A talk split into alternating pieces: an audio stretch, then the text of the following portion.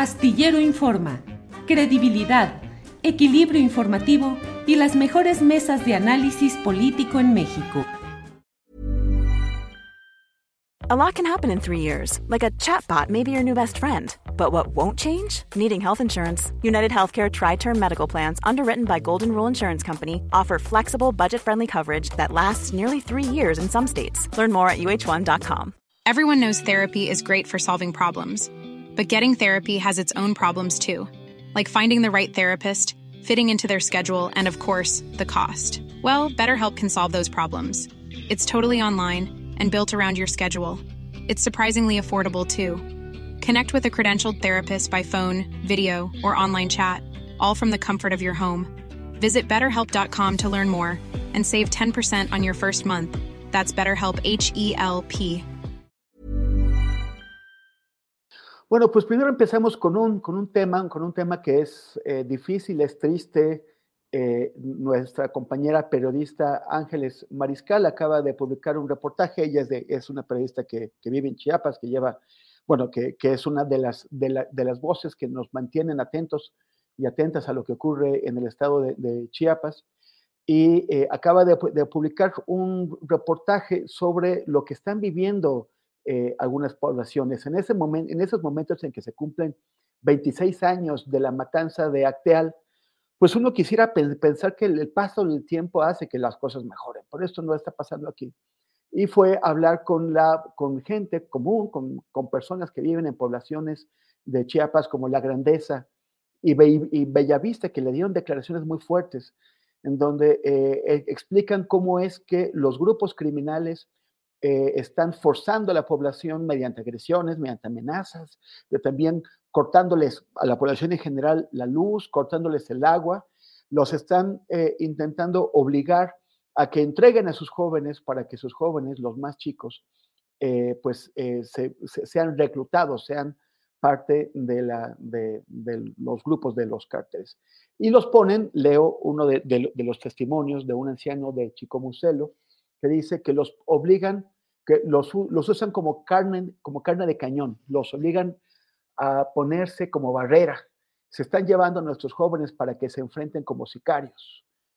Eh, nos están obligando a, poner, a ponernos en los caminos como barricada.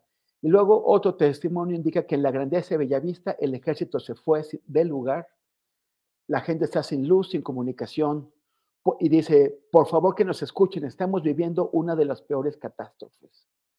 Eh, Teresa, ¿cómo ves esto, este, esto, esta situación que está viviendo? ¿Cómo es que hemos llegado al momento en el que hemos perdido eh, ya la, la, la, capacidad de intervenir en tantas regiones del país donde la población se enfrenta a esta situación desesperada y, pues no parece que nada de lo que haya hecho ningún gobierno eh, haya logrado eh, contener el crecimiento de esta violencia y darle esperanza a la gente. Pues creo que lo que nos cuenta Ángeles Mariscal muy valientemente desde Chiapas, eh, pues hace parte de un ciclo de impunidad en la región no cerrada, que como muy bien tú ahorita introduces, pues comienza allá ya hace 26 años con esta masacre aún no resuelta en términos de eh, reparación del daño y impartición eh, de justicia. Eh, un periodo muy prolongado de paramilitarización que lejos de resolverse con el advenimiento del gobierno a la 4T, pues se ha agravado, situación a la que además ahora se agrega se añade dramáticamente como la intervención de al menos dos grandes grupos eh, del crimen eh, organizado que empiezan a disputarse eh, las rutas del trasiego de personas, de migrantes, de droga en el sureste mexicano. ¿no? Entonces, me parece que lo que nos está llegando como noticia desde Chiapas, por un lado, suma más agravios a los aún no resueltos desde la paramilitarización como respuesta gubernamental a la rebelión del ZLN y hace que el territorio chapaneco viva una situación ahorita muy, muy complicada, ¿no? De ese aparente descuido de la autoridad militar que se antoja eh, poco inocente, ¿no? Parecería bastante pactado este abandono territorial de lugares con fuerza, fuerte presencia militar desde el estallido del conflicto eh, armado eh, en Chiapas. Chiapas es una zona altamente militarizada. No se entiende el, el descuido de enteras zonas que ahorita están entrando en disputa de de cárteles del crimen organizado y que tienen a las poblaciones pues sin defensa alguna ante eh, el reclutamiento, ante eh, la necesidad que tiene el crimen organizado de utilizar rutas eh, aéreas o, terrestres en la zona, ¿no? Entonces, con la muy evidente, desde mi punto de vista, complicidad de sectores importantes de los militares en, Chiapas, pues tenemos esta, esta situación que además tristemente palidece lo demás que está ocurriendo en Chiapas, ¿no? Se están cumpliendo 30 años del lanzamiento armado del ZLN, se están cumpliendo 40 años de su fundación y parecería que en lugar de mostrar al mundo eh, esta experiencia de construcción autonómica desde las comunidades indígenas zapatistas, pues estamos eh, viendo eh, la incursión del crimen organizado ante este abandono, me parece bastante intencional, de las autoridades, ¿no? Entonces, pues una situación verdaderamente eh, dramática. Agregaría solo que me parece que los últimos comunicados de los zapatistas muestran que ahí desde abajo se están tejiendo las estrategias comunitarias eh, plurales, inclusivas de contención que no están tejiéndose en estrategia gubernamental. ¿no? Eh, los últimos comunicados datan del esfuerzo de las comunidades, independientemente de sus distintas filiaciones políticas e historias, pues como de responder orgánicamente y de manera horizontal y de manera no violenta eh, a, esta situación eh, complicada. ¿no? Entonces, una vez más, ahí donde hay organización popular, pues ante el abandono institucional, pues el esfuerzo desde abajo de contener comunitariamente estas situaciones tan dramáticas y dolorosas. Gracias, Teresa. Ya nos quedamos solos aquí. No sé qué está pasando. Ah, a ver, allá, allá aparecieron. Gracias. Manu, Manu Ureste este, dice, ¿me oyes? Sí, sí te escucho. Eh, ustedes me escuchan a mí, yo tengo unos problemas con la comunicación, pero parece que ya estoy aquí. Vale, vale, muy, muy bien. Dice, comenta, Teresa que no le parece casual eh, este retiro del, ejército. Y, pues, pues, bueno, tenemos situaciones en otros lugares que también nos, nos dejan pues bastantes preguntas, ¿no? Por ejemplo, en el caso de Texcaltetlán, que es donde, donde la población reaccionó contra estos, este grupo de, hombres de la, de, la, familia michoacana, mataron a 10, perdieron a 4 pobladores, pero eh, el gobierno intervino, se hizo presente eh, eh, para, pues para, para evitar que esto escalara pero en, mientras eso ocurrió, desaparecieron 14 personas.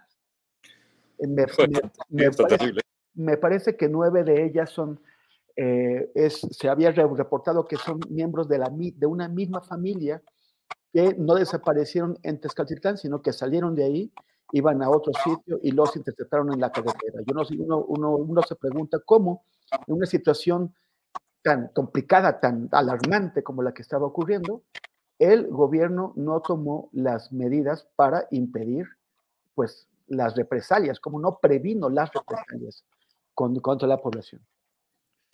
Sí, bueno, la verdad que es un, es un tema muy complicado, ¿no? Lo que estamos viendo en Chiapas, en, estos municipios de, de, la frontera con Guatemala, es francamente algo, eh, pues, eh, que creo que ya pasa a otro nivel, ¿no? Eh, de violencia máxime con un, bueno, los reportes hay que el ejército se está como retirando de estas zonas eh, y la preocupación de los vecinos va, va a más, pero bueno, creo que, que por desgracia, esto está sucediendo no solamente en Chiapas, aunque para mí, que llevo bastantes años también cubriendo temas de violencia si bien es cierto que siempre hemos habido de violencia en Chiapas, sobre todo relacionada con el tráfico de personas, el tráfico de, migrantes, también el tráfico de drogas, pero creo que ya lo que está, lo que estamos viendo con el cártel de Sinaloa y este enfrentamiento con el cártel de Jalisco en estos municipios, eh, pues ya está pasando a otro nivel, ¿no? Ya hay gente que está huyendo literal de, de estas zonas y creo que ahí ah, pues no sé, las autoridades deberían de poner todavía mucho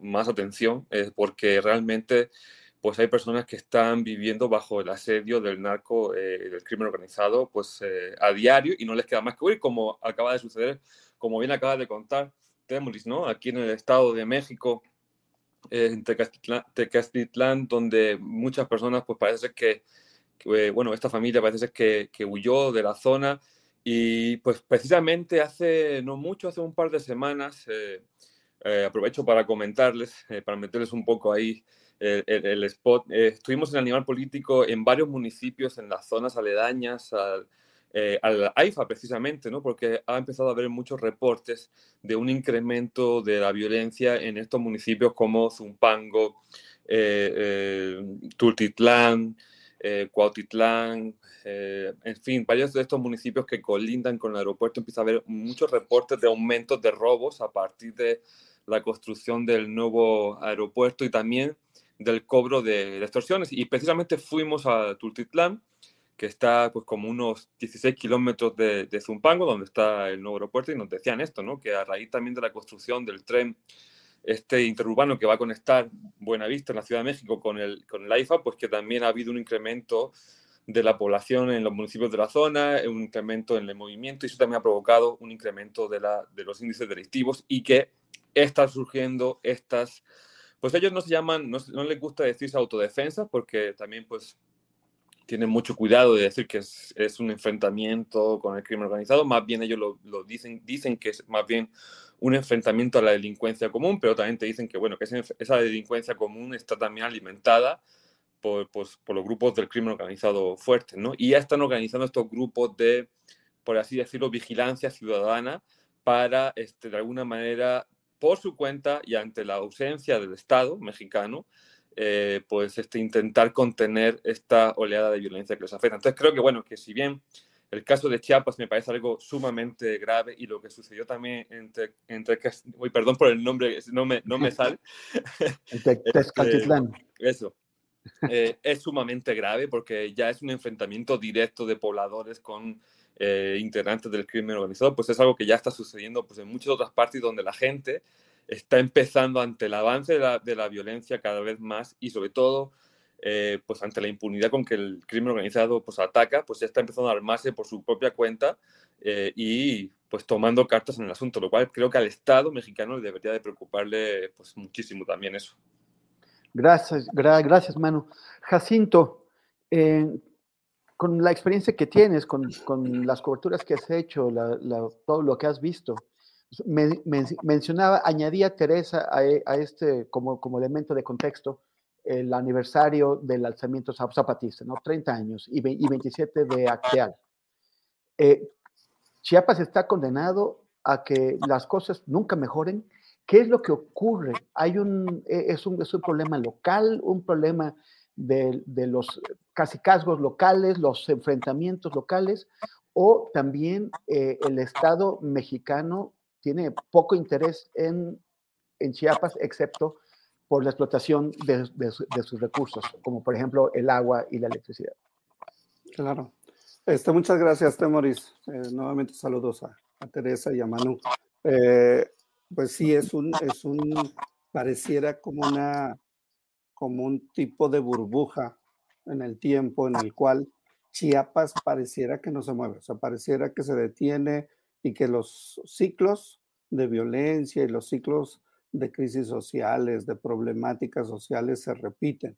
Este, ahora que estábamos, eh, y en este recuento que estaban haciendo eh, los colegas, me venía a la mente todos esos momentos e historias y, referencias que se tenían ya desde hace por lo menos 40, 50 años, de algo muy parecido, eh, con otros grupos, con otros tipos de problemáticas. Sin embargo, como si el guion se repitiera, como si el, el guion histórico no se hubiera movido a pesar, por ejemplo, de un levantamiento tan importante como fue el levantamiento zapatista como un indicio, como una manifestación de toda esa problemática, no solamente de una problemática eh, eh, más enfocada a los, eh, a los problemas y a los temas que tenían que ver con, con, indígenas, sino toda la problemática de la región.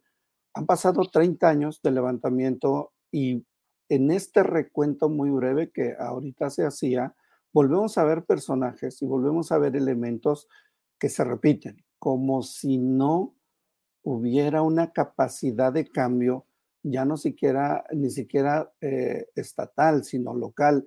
Hay una sensación de, parálisis, de, de no movimiento extraño, increíble, en una región donde los problemas se han estancado, se han estancado, pareciera que están ahí estancados durante décadas y hoy volvemos a hablar de violencia, y hoy volvemos a hablar de pobreza, y hoy agrégale, agrégale el crimen organizado con una capacidad de organización mayor, pareciera mayor a la del mismo Estado. Al, creo que Manu decía, es un gran problema del Estado no, o de la inoperancia del Estado.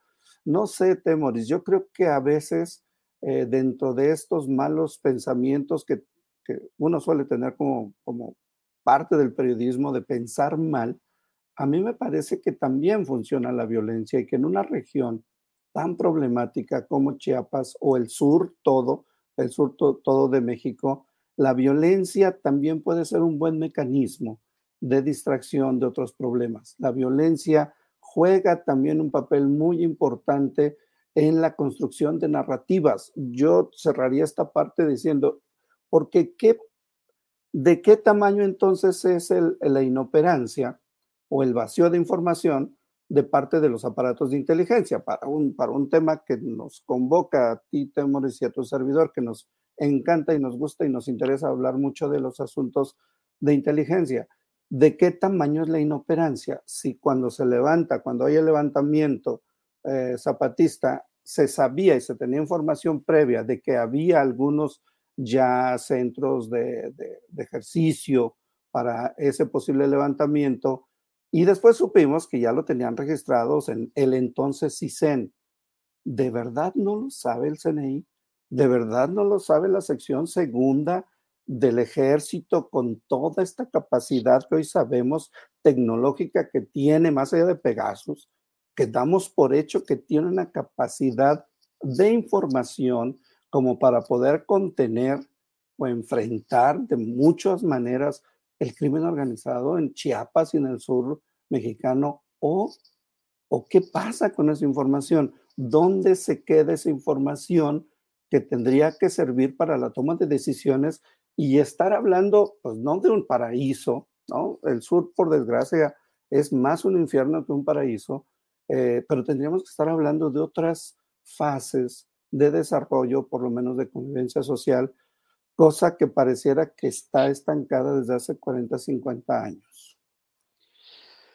Híjole, Jacinto, eh, precisamente hace un rato teníamos a Carlos Dada, el periodista salvadoreño, explicándonos cómo este software israelí Pegasus había servido para infiltrar a prácticamente toda la redacción, para espiar a, toda la redacción de, su, de su, portal, de, eh, el, Faro. Y también yo acabo de estar en, en, Cisjordania eh, y, entre otras cosas, observando cómo se, eh, cómo se usa un sistema que ya no es tan nuevo, que, ya, que se llama Red Wolf y Blue Wolf. Son dos sistemas que se, auto, que, que se retroalimentan que, que, sirven para identificar y controlar en el momento a toda la población palestina. Eh, eh, y, todos estos son vitrinas, vitrinas que usan la, la, industria israelí para después vender, o sea, vitrinas de venta, ¿no? Son como grandes expos, eh, em, emplean sus, sus, avances tecnológicos sobre la población palestina para después venderlo en el mundo. Así hicieron con Pegasus, así seguramente estarán haciendo con Red Wolf y Blue Wolf y otros, y otros, otros sistemas. Y la pregunta es lo que, lo que acaba de plantear eh, Jacinto. El, e, esta empresa israelí NSO Group eh, utilizó o, sigue utilizando el éxito de Pegasus en el espionaje contra el Chapo Guzmán. Eh, cuando el Chapo Guzmán estaba preso en, en, la, en, una, en la cárcel de alta seguridad de Puente Grande, y, él pensaba que se estaba burlando del Estado mexicano, cuando en realidad el, Estado mexicano lo estaba espiando en teléfonos que él pensaba que, tenía ocultos y que no. Pero al final de cuentas se escapó.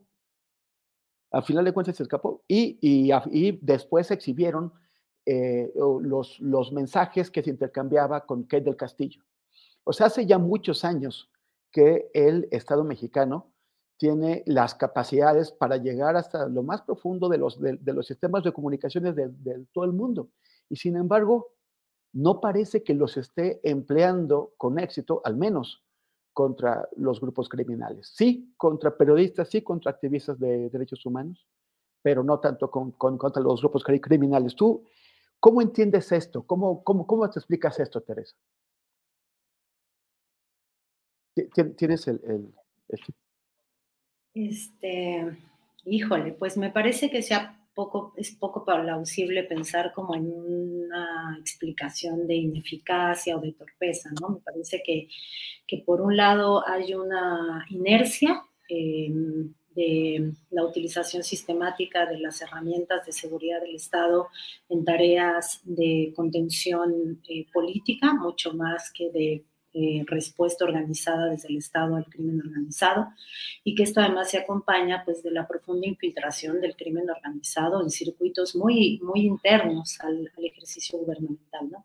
Entonces, eh, me parece que, que es difícil eh, ponernos a entender la no respuesta del Estado mexicano eh, preventiva ante muchas situaciones eh, de ataque del crimen organizado con una simple falta de pericia, falta de capacitación, falta de herramientas e instrumentos, sino más bien una inercia en la utilización de estos instrumentos para la contención de la oposición eh, política. Inercia que hay que decirlo con todas sus letras, aun cuando hay muchas diferencias en administraciones anteriores al, gobierno actual en términos de eh, eh, respuesta estatal, represiva, hay que decirlo, hay una grandísima diferencia entre el, el México de Peña Nieto y el México de la 4T, y sin embargo hay una inercia de espionaje, de vigilancia, de utilización de instrumentos de inteligencia eh, contra periodistas, contra defensores contra defensores de derechos humanos que no se ha logrado parar. Y en esto creo que un común denominador, hay que decirlo, es el ejército. Una de las líneas de continuidad transeccionales, trans eh, eh, eh, orientación política de gobierno es el actor ejército. Entonces, cuando decimos, por ejemplo, que Acteal no se ha resuelto, que sigue impune, que Ayotzinapa no se ha resuelto, que sigue impune, pues una de las líneas de y continuidad es justo uno de los actores fundamentales en la utilización de mecanismos de inteligencia en la persecución y las actitudes eh, persecutorias ante, ante eh, opositores. Y este es el ejército, ¿no? Entonces, que hoy en día se condecore a uno de los principales señalados en el crimen de, de Acteal, pues en realidad nos enseña que estas prácticas no van a acabar si no se tiene la disposición de saldar cuentas con la, actuación eh, históricamente represiva eh, del ejército, que además se ha complejizado mucho por la infiltración este, sistemática del, crimen organizado. ¿no? Creo que así lo vería en el ejemplo que pones también de la inteligencia israelí, pues lo mismo, ¿no? Hace rato platicaba eh, con una eh, colega en términos de lo poco plausible que es pensar que Israel, el sistema de inteligencia militar más poderoso del mundo, no hubiera podido actuar preventivamente contra los ataques de Hamas, ¿no? Más bien se antoja plausible eh, la, la, comodidad que le, que le causa a Israel el tener el gran pretexto para esta incursión genocida y colonizadora. Eh, muy lejos de pensar que, oh, qué torpeza, pasó desapercibida esa, esa eh, iniciativa eh, de Hamas, ¿no? Entonces creo que estamos un poco en el mismo, en el mismo caso, a menor escala, por supuesto.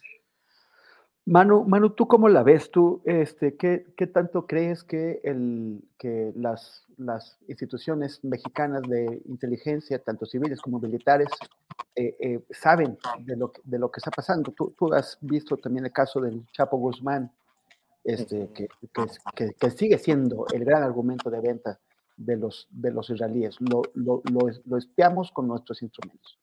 ¿Qué tanto saben? ¿Qué tanto no saben? Bueno, yo tengo que decir que, eh, en mi opinión,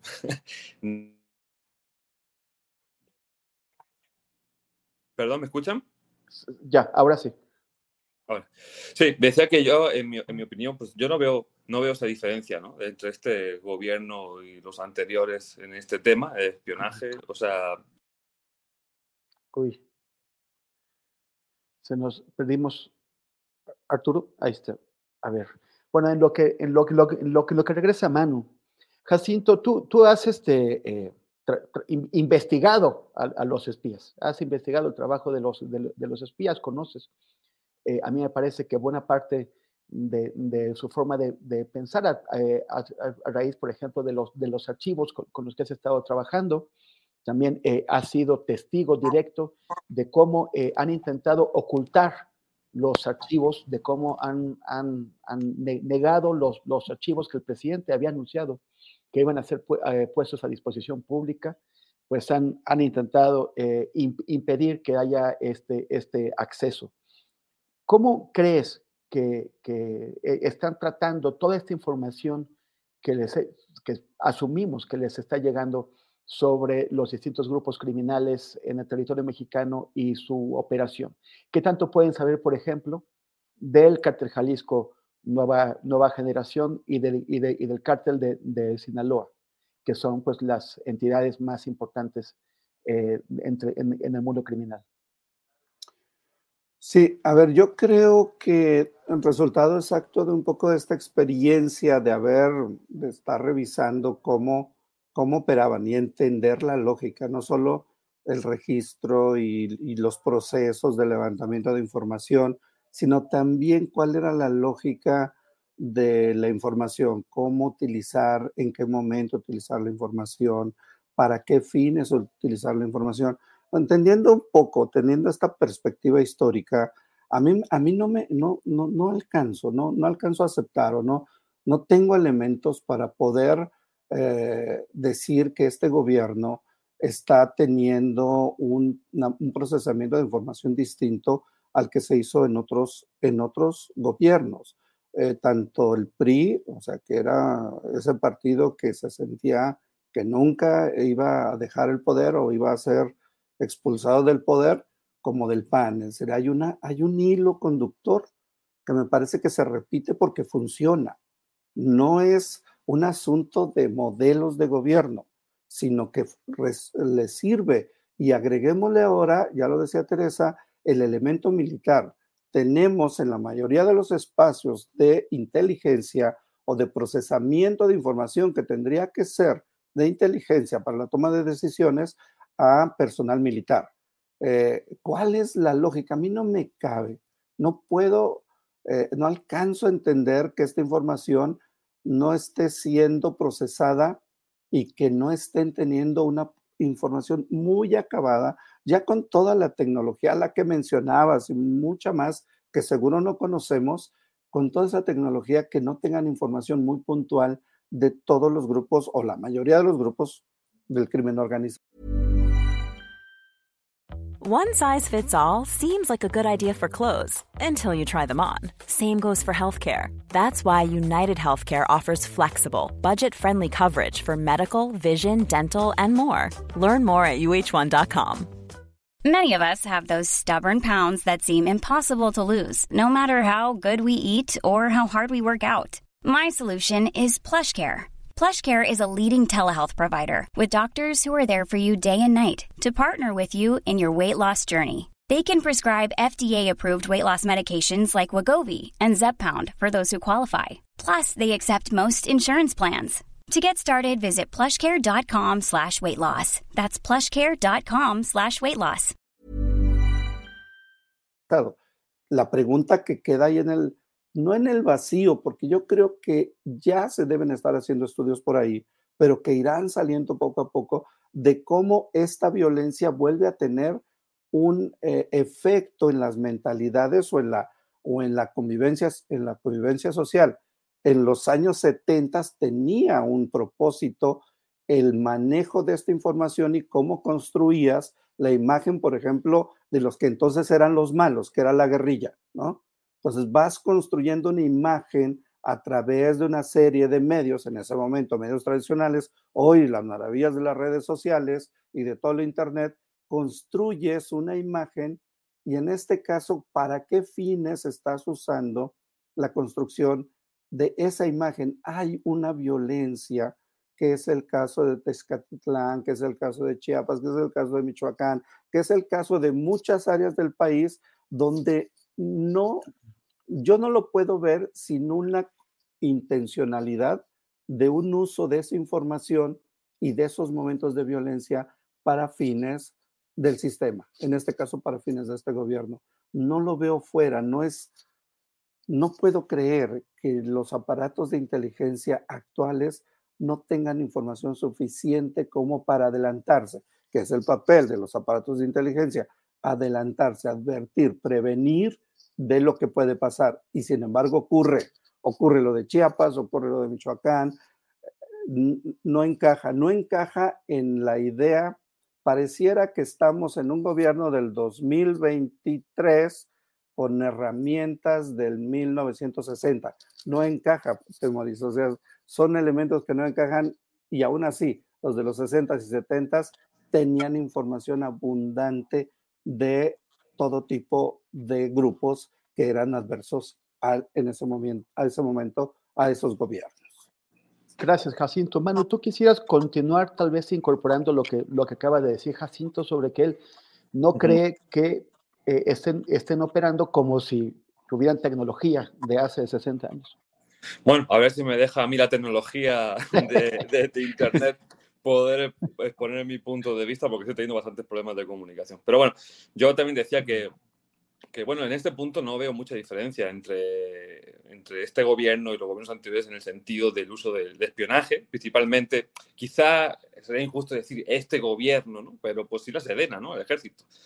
Por eso yo también coincido con Jacinto, o sea, es muy difícil de creer que con la tecnología que sabemos que hay disponible y que tienen este, pues las fuerzas castrenses sobre todo, eh, pues que no sepan o no puedan prever ni adelantarse a muchos de los movimientos del crimen organizado. Y deja eso, o sea, también parece increíble que, por ejemplo, que en Chiapas, que estamos eh, hablando de esta situación tan terrible de comunidades totalmente eh, aterradas por el crimen organizado, huyendo del crimen organizado, cuando Chiapas es un estado hipermilitarizado. O sea, eh, tenemos ahí a cientos de miles de soldados deteniendo migrantes de la Guardia Nacional, del Ejército, de la Marina. Está la base, esta, la aduana enorme que hay en Wixla, donde este, hay poderosos equipos de rayos X, rayos gamma, hay bases militares por todas partes y sin embargo el crimen organizado opera con total tranquilidad y con total impunidad. Por lo tanto, yo siempre creo que un poco lo extrapola lo que sucede en México. En México hay buenas normas, buenas leyes, este, no dudo que haya también buenos funcionarios, pero el problema es que no se aplican bien las cosas, ¿no? O por falta de voluntad o porque forma parte del proceso de la terrible impunidad que hay en México, ¿no? Pero el caso del Chapo, pues quizás es el más representativo de que cuando se aplica la inteligencia, pues, pues se dan resultados, pero para eso también tiene que haber una, una voluntad. Y yo lo que, lo que creo en este sentido es que se sigue utilizando el espionaje de manera, pues sobre todo, pues indebida, ¿no? Para, para espiar a periodistas, a comunicadores, activistas, a opositores, etcétera. Sin embargo, para investigar, eh, para hacer labor de inteligencia en contra del crimen organizado, pues vemos que no hay esos, esos resultados más allá de pues este caso particular de, del Chapo Guzmán y algún otro que habrá, pero no es algo cotidiano, vaya. gracias, gracias, Manu. saliendo un poco de México, eh, ya, ya habíamos mencionado hace un momento el tema de Gaza, ¿no? Gaza tiene, bueno, es una tragedia eh, en proceso, que un conjunto de crímenes contra la humanidad que se cometen frente a nuestros ojos. Y, la, la, cosa es, ¿qué pasa con los, con los sistemas internacionales de seguridad, con, con, los, con los sistemas que deberían prevenir que esto pase? Eh, el Estado de, de Israel está eh, atacando al, al, secretario general de la ONU, Antonio Guterres, porque ha mencionado o, o ha insistido en la, en la tragedia humana que está ocurriendo en Gaza eh, siendo el, el Estado de, de, de, Israel pues un gran incumplidor de resoluciones del Consejo de Seguridad de la ONU que desde hace décadas le han exigido que abandone los, los territorios que ocupa. Eh, el sistema de seguridad internacional fracasó, no sirve de nada, deberíamos olvidar que existe, o qué es lo que pasa, Teresa. Me parece que lo que está ocurriendo ahorita es como la extralimitación al borde de lo casi absurdo de algo que ya venía pasando. Es decir, el derecho internacional, eh, este acuerdo post Segunda Guerra Mundial, que en teoría permite que la gestión de los intereses geopolíticos se den en los márgenes de lo humanamente permisible, este, pues está absolutamente roto. O sea, creo que había indicios muy anteriores a esto que estamos viendo todos los días en vivo de que hacia allá íbamos. En particular, me parece que hay casos como el bloqueo eh, a Cuba, eh, que históricamente ha sido señalado por una amplísima mayoría de naciones como absolutamente atentatorio contra el derecho eh, internacional y que basta con el veto de Estados Unidos como para que eso no pase, ¿no? como para que el derecho internacional no actúe. Y eso creo que nos revela los límites del acuerdo, de ese pacto de buena civilidad entre las naciones, y es un pacto de buena civilidad que siempre cuida los intereses del gran capital, ¿no? Si, si la gran potencia de Estados Unidos necesita que el derecho internacional no eh, actúe contra el ilegal bloqueo a la isla este, eh, de Cuba, pues entonces no actúa. Y creo que lo que está pasando en Gaza, pues es esto en sus expresiones más brutales, ¿no? La absoluta indefensión de millones de personas, sobre todo de los más indefensos entre los indefensos, los niños, eh, la absoluta indefensión ante la potencia económica eh, representada por Israel y su papel de este, garante de los intereses económicos de Estados Unidos en la zona. Entonces, creo que estamos sí ante una situación que revela que el pacto de buena civilidad entre los intereses de las burguesías y los capitales nacionales que se logró fraguar después de la Segunda Guerra Mundial se va a romper siempre que los grandes intereses, los más poderosos, necesiten pasar sobre la vida de millones de los más indefensos entre los indefensos. Es muy triste, pero me parece que es así. Gracias, gracias, Teresa. Jacinto, ¿qué hay?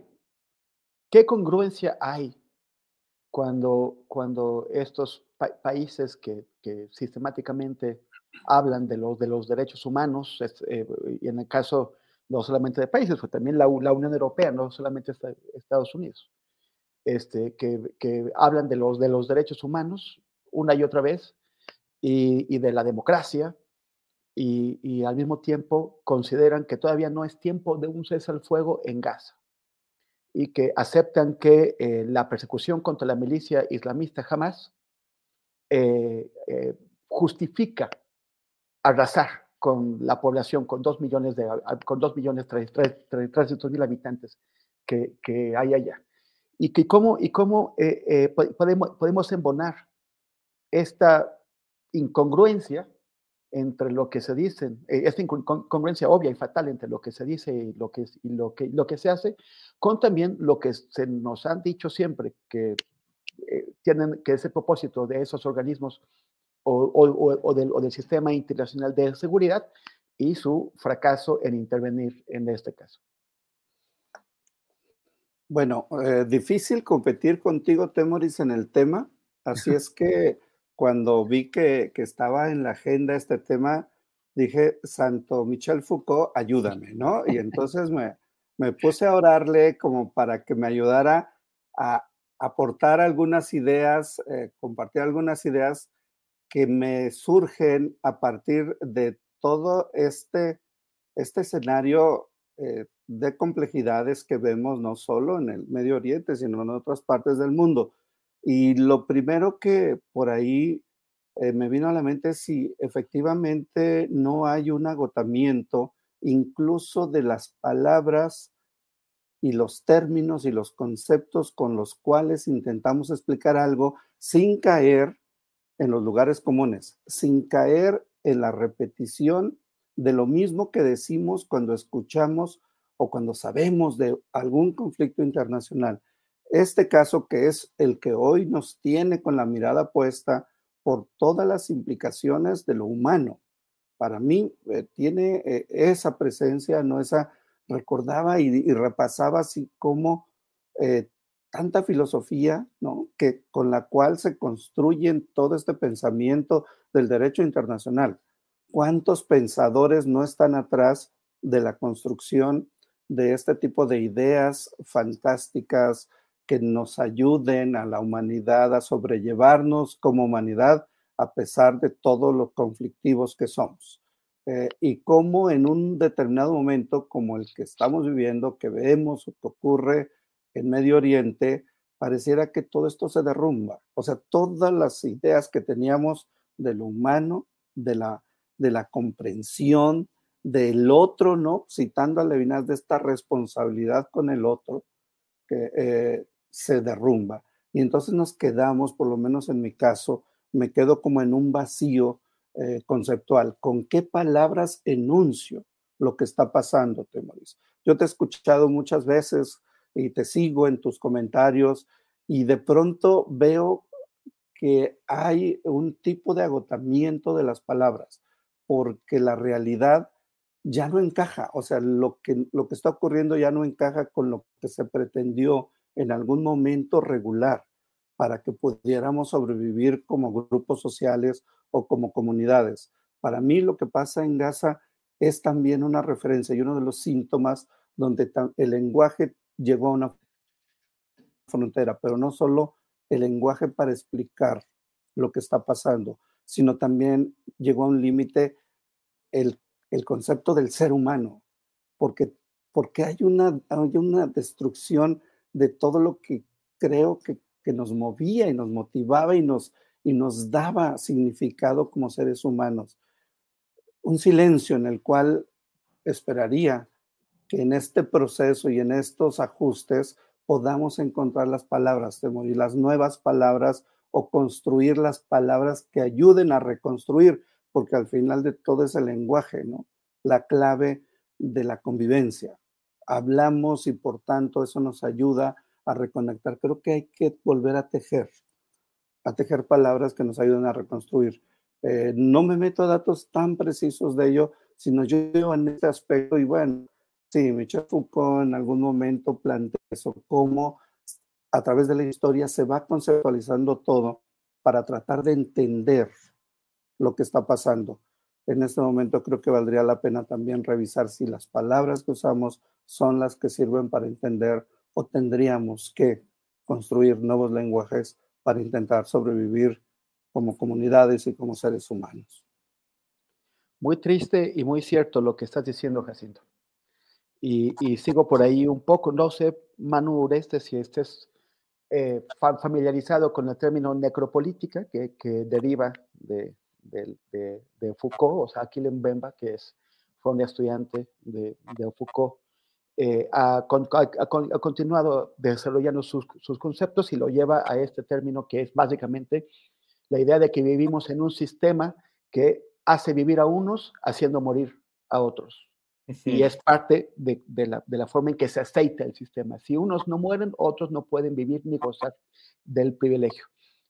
si nos quedamos, si nos están haciendo falta palabras, de pronto también parece que nos hacen falta conceptos.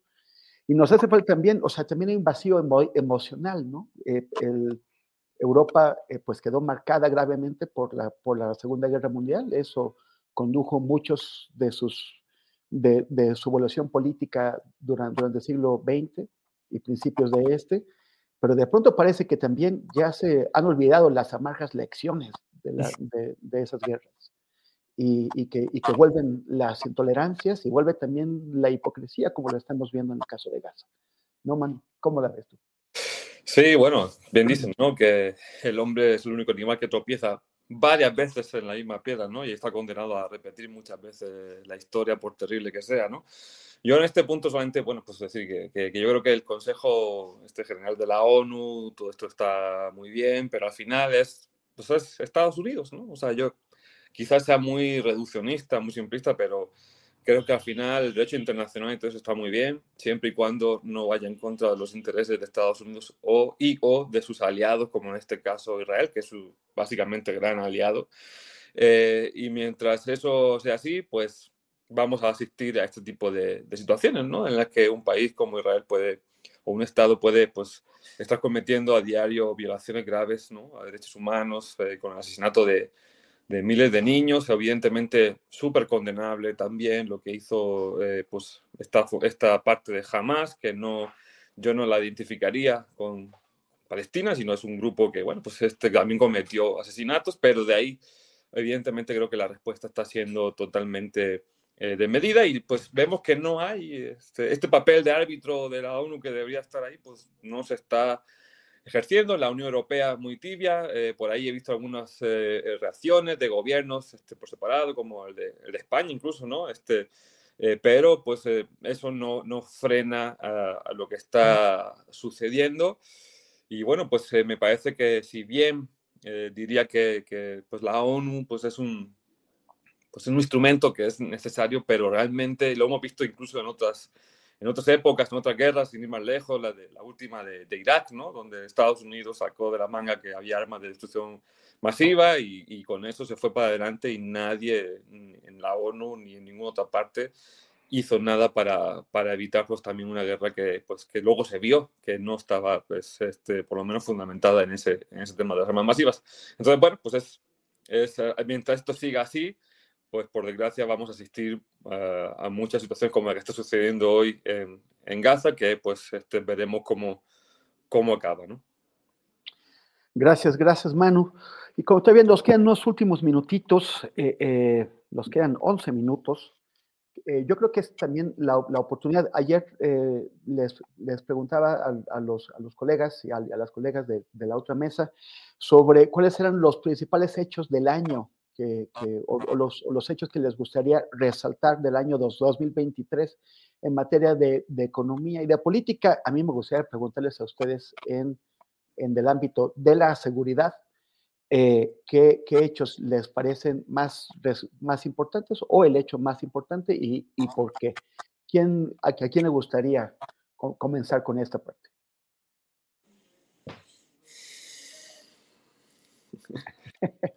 no se amontonen. pues está, está difícil, pero bueno, si quieren yo, este, eh, yo diría, quizás no es un término, o sea, no es un en tema, o no debería ser un tema de, seguridad, pero creo que este año en México ha estado muy marcado también por el tema de la migración, ¿no? El tema de la migración indocumentada. Estamos viendo que estos días una nueva caravana con cientos de miles de personas pues está de nuevo transitando por el país con el fin de llegar a, a Estados Unidos, creo que, que, como decía, no debería ser un tema con enfoque de seguridad, pero no solamente en este gobierno, sino desde que yo recuerdo que estoy aquí, desde el gobierno de Calderón a la fecha, pues se ha visto lamentablemente con un enfoque de seguridad, por eso lo planteo.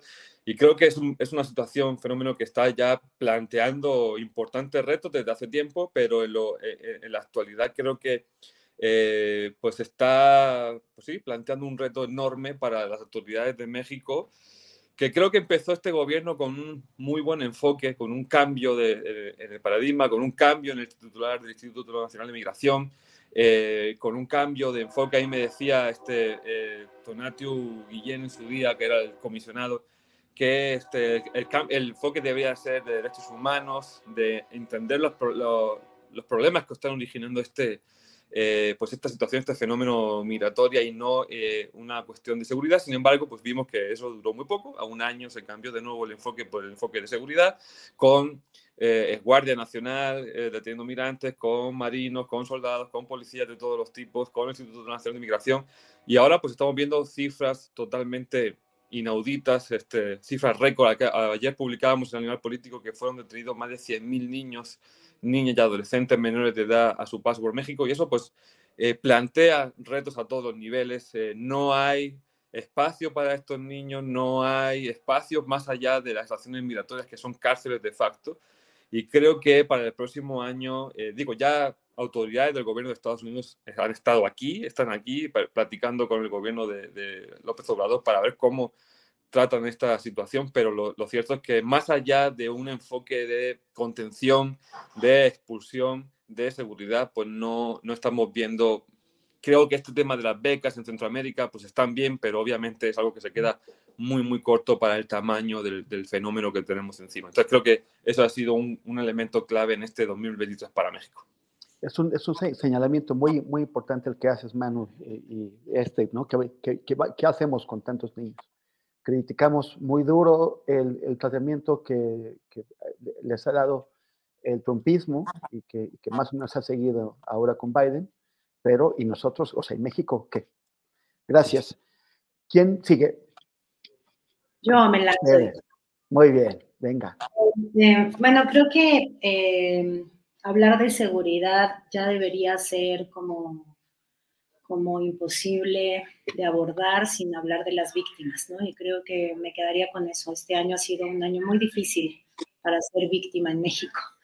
Eh, creo que por un lado es un año, el 2023, que empezó con todavía eh, el ruido generado por el caso eh, Ariadna, la Fiscalía del Estado de Morelos, que nos ha acompañado eh, todo el año eh, y que cierra con el caso de la magistrada eh, eh, y el común denominador tiene que ver con la revictimización como, como práctica constante y casi de cajón y de entrada por parte de las fiscalías, es decir, las instancias encargadas de la Procuración de Justicia. Eh, ese es un ejemplo claro en el que la seguridad en nuestro país tristemente no ha sido eh, en responder a la altura de las necesidades de, de, las víctimas, de a quienes les duele y les pega la inseguridad. Y por otro lado, pues algo de lo que hablaban, me parece, acá en el programa el día de ayer, que tenía que ver con eh, el registro de desapariciones, ¿no? Eh, la incapacidad que se ha tenido de acompañar el legítimo esfuerzo por transparentar y generar certeza en términos de en qué situación estamos eh, en el tema de desapariciones y cómo damos continuidad y seguimiento a la búsqueda, el rastreo de las personas reportadas como desaparecidas, pero la absoluta incapacidad de acompañar este proceso que hay que hacer de las víctimas, ¿no? Y las prácticas revictimizantes en las que se caen con el afán solo de transparentar de cara para presentar, a la posibilidad de presentar buenos números y buenos resultados. Creo que le debemos mucho a las víctimas de este país que se cuentan por cientos de miles. Entonces creo que en términos de seguridad voltear a ver a las víctimas, volver a hacer de la sensibilidad, de la empatía, eh, eh, una estrategia central de la política eh, de seguridad en el país, es importantísimo, y de erradicar de una vez por todas uno de los grandes males de la política de seguridad nacional que tiene que ver con la indolencia, al lado del problema de militarización, de impunidad, de etcétera, está esta actitud indolente que se a veces están las declaraciones de fiscales que revictimizan y a veces también en la no sensibilidad de acompañarse eh, con las víctimas en los procesos de transparentación eh, de los censos que tenemos en temas sensibles como de desaparición. Creo que eso es una cosa que atraviesa todo el año y que nos deja temas muy pendientes e importantes de cara al año que viene. Gracias, gracias Teresa. Y pues bueno, también son, son, puntos muy, muy importantes, las, las víctimas y la indolencia. Eh, Jacinto, te dejan la, la vara muy alta, no, tienes no, completamente. y con la vara altísima. No, y qué, qué, qué, buenos, qué buenos eh, ángulos, qué buenas líneas pendientes. De, el asunto de la migración, el asunto de los desaparecidos, ¿no? Todas estas reconfiguraciones, hablábamos de de cómo eh, reinventar las palabras que nos ayuden a, pero también cómo se reinventan. Se reinventan las formas para representar la realidad, ¿no? El asunto de los desaparecidos es, es preocupante, cómo este intento de representar de otra manera algo tan, tan doloroso como son los desaparecidos. Y una preocupación que ahí cruzaría con todas estas que han mencionado, pues es el reforzamiento. Para mí la gran preocupación y que va a estar ahí por mucho tiempo, para nuestra desgracia, es el reforzamiento del ejército en tareas ya no solo de seguridad pública, sino también de administración pública, lo cual es otro nivel. Eh, y si tenemos a personal militar o a el ejército reconfigurando las realidades, creo que es una preocupación superior. Eh, ¿Quién va a estar en los próximos meses reconfigurando quiénes son víctimas y quiénes son víctimas? Y creo que un, elemento que prueba ello de la, de la importancia y del papel y de la influencia que está teniendo ya el ejército es el asunto con el pasado. No puedo dejar eh, eh, y obviar lo que ha ocurrido con todo el mecanismo de la revisión del pasado en su intento por encontrar información, documentación, archivos del ejército y el efecto que ha tenido de contención, de parar, de detener la salida de Alejandro Encinas eh, de gobernación como parte de estas tareas. Todo el poder que hoy tiene el ejército me parece que es un asunto de seguridad y de, y de preocupación social porque no es eh, que se rompa o que se acabe o que se modifique con este sexenio. Creo que va a estar para rato y sus efectos los vamos a seguir viendo y, para mí ese es un, elemento que, que es de los más importantes de este año, el nivel de poder, de reforzamiento del poder que tiene hoy las Fuerzas Armadas en general y en particular el ejército en tareas no solo de seguridad, sino también de administración pública, lo cual para mí no es nada menos. Pues así quedamos, eh, víctimas, migración, desaparecidos y un ejército empoderado como no se habían atrevido los presidentes anteriores. Muchísimas gracias, gracias, gracias por su participación. Yo creo que fue, una mesa muy rica eh, y espero que nos, que, nos, que nos encontremos próximamente. Gracias, gracias Teresa. Gracias, Temoris, Jacinto, Manu, un gran, un gran abrazo. Muchas gracias, gracias, gracias, Manu. Muchas gracias, un saludo a todos y que tengan una buena entrada de año. E igualmente, Jacinto, también te envío un, un enorme abrazo y que, que tengan muy, muy, muy feliz año. Abrazo a Tere, Manu, Temoris, un abrazo fuerte. Vamos. Hasta luego. Hey, it's Paige DeSorbo from Giggly Squad. High quality fashion without the price tag. Say hello to Quince. I'm snagging high-end essentials like cozy cashmere sweaters, sleek leather jackets, fine jewelry, and so much more. With Quince being 50 to 80% less than similar brands. And they partner with factories that prioritize safe, ethical, and responsible manufacturing. I love that. Luxury quality within reach. Go to quince.com slash style to get free shipping and 365 day returns on your next order. Quince.com slash style. ¿No se merece tu familia lo mejor? Entonces, ¿por qué no los mejores huevos? Ahora, Egglands Best están disponibles en deliciosas opciones. Huevos clásicos, de gallina libre de jaula y orgánicos de Egglands, que ofrecen un sabor más delicioso y fresco de granja que le encantará a tu familia. En comparación con los huevos ordinarios, Egglands Best contiene la mejor nutrición como 6 veces más vitamina D, 10 veces más vitamina E y el doble de omega 3 y B12. Solo Egglands Best. Mejor sabor, mejor nutrición, mejores huevos. Visita egglandsbest.com para más información. Para que te enteres del próximo noticiero, suscríbete y dale follow en Apple, Spotify, Amazon Music, Google o donde sea que escuches podcast. Te invitamos a visitar nuestra página julioastillero.com.